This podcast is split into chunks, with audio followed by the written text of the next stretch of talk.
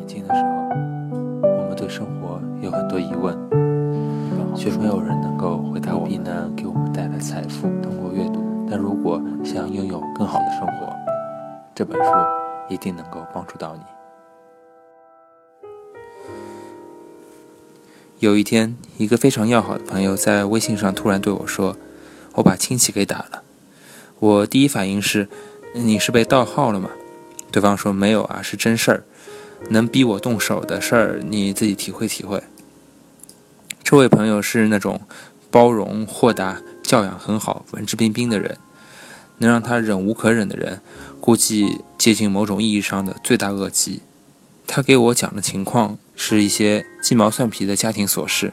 但却特别真切地反映着中国式亲戚之间一切看不透、说不清、摸不着、捅不破，却总能感觉到的东西，一种被亲情和血缘困住的无奈和厌恶感。这位朋友的奶奶一直跟着他们家生活，老人家有五万块钱，让我这位朋友的父亲存在了银行里，是用他，是用他的名字。这件事儿被我这位朋友的大伯知道了，他不忿这钱为什么没给自己，却存在了兄弟名下。大伯三番五次的到朋友家，声称朋友的父亲贪了老人家的钱。我的朋友多次劝说无效之后，终于气得动了手。在这之后，大伯干脆住到了他们家，以要为老人尽孝的名义就不走了，一家人的生活就全乱了。但朋友的父母仍然不好意思，强硬的开口送客。我父亲想着，总归是亲人嘛，用亲戚亲情那一套东西绑架了他们自己。在那之后，我们认真的聊了聊关于亲戚的话题。他说，本来就不是一个世界的人，如果不是因为血缘关系，根本就不会来往见面的那一种，就别说凑在一块住了。没错，凡是不可选择的关系，其实都是可疑的，亲戚就是最典型的一种，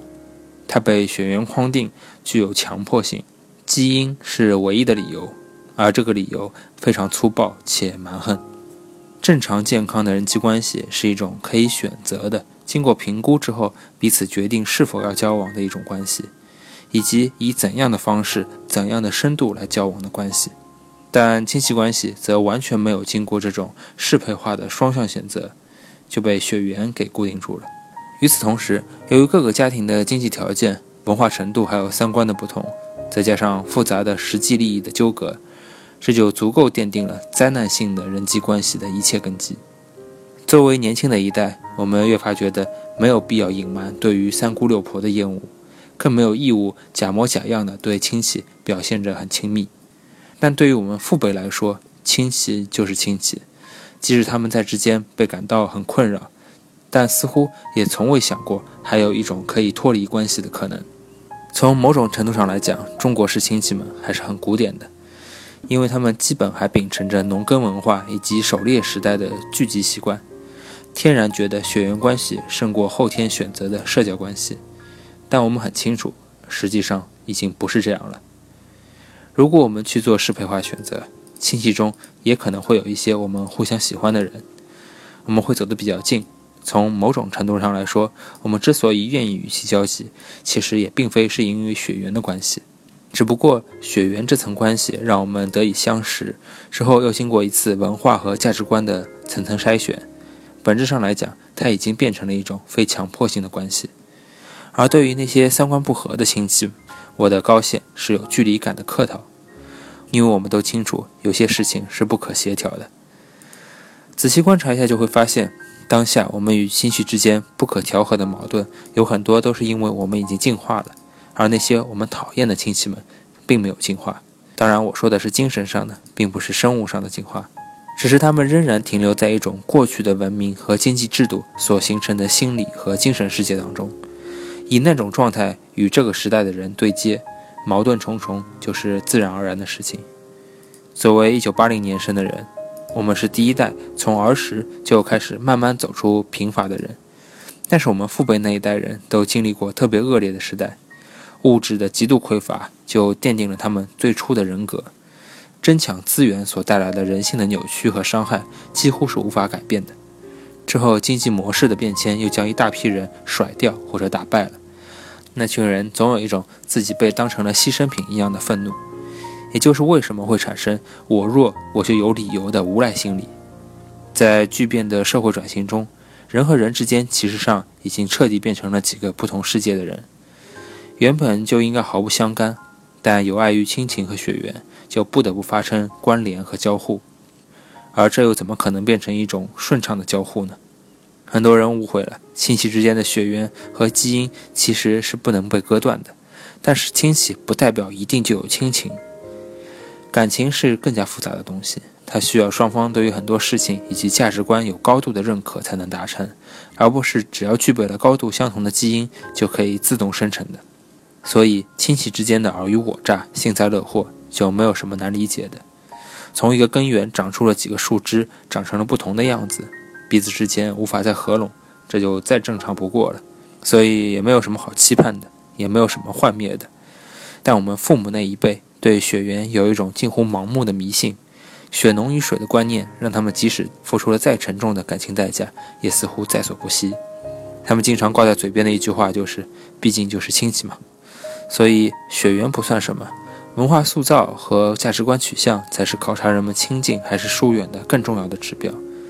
时代变化到现在，我们就能看到一个明显而有趣的差异。我们父辈的人更加看重地缘和血缘的远近，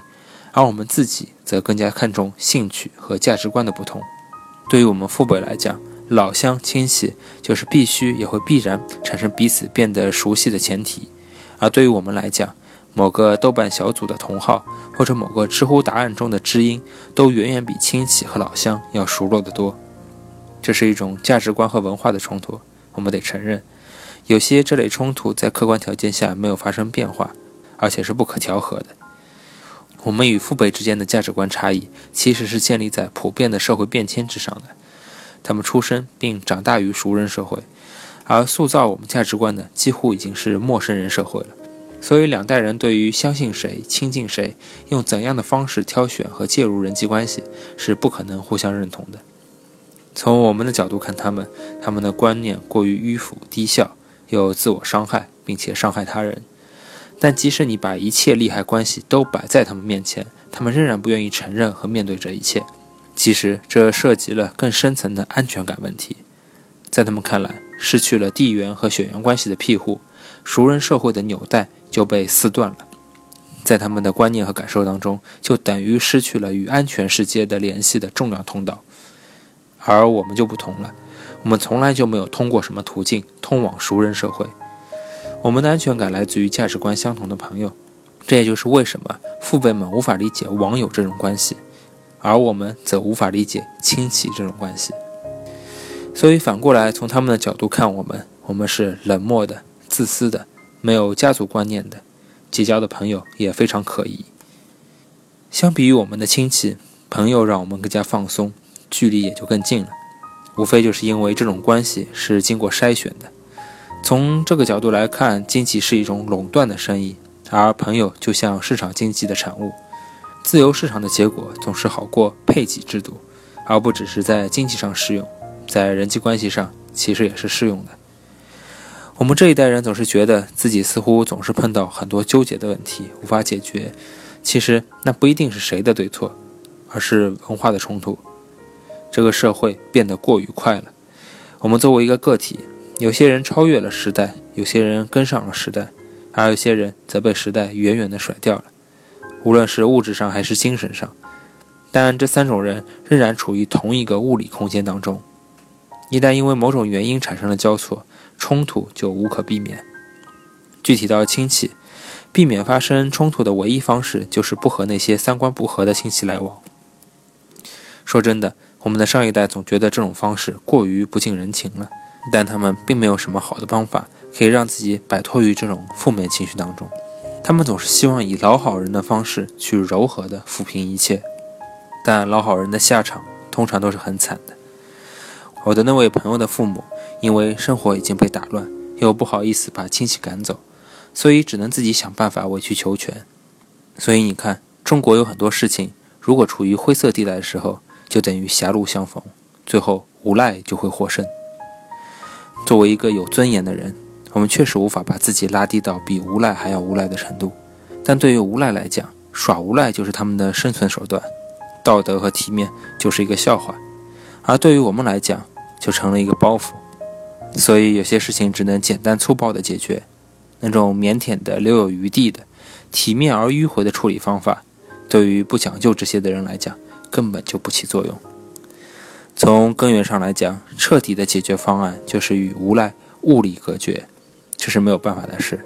因为无赖的基本逻辑就是，我就这样了，你能把我怎么样？所以，当你不能这样的时候，唯一的方法就是阻断。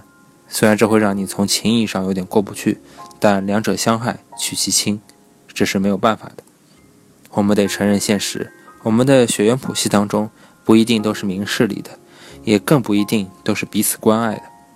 血缘关系是偶然且毫无选择的事情，所以我们只能后天的去筛选。该远离的就远离，该亲近的也就亲近一点，不要被血缘绑架，不然最终伤害的只能是我们自己。所以，当然，我们还应该好好的检视一下自己，看看自己有没有成为别人眼中的熊亲戚。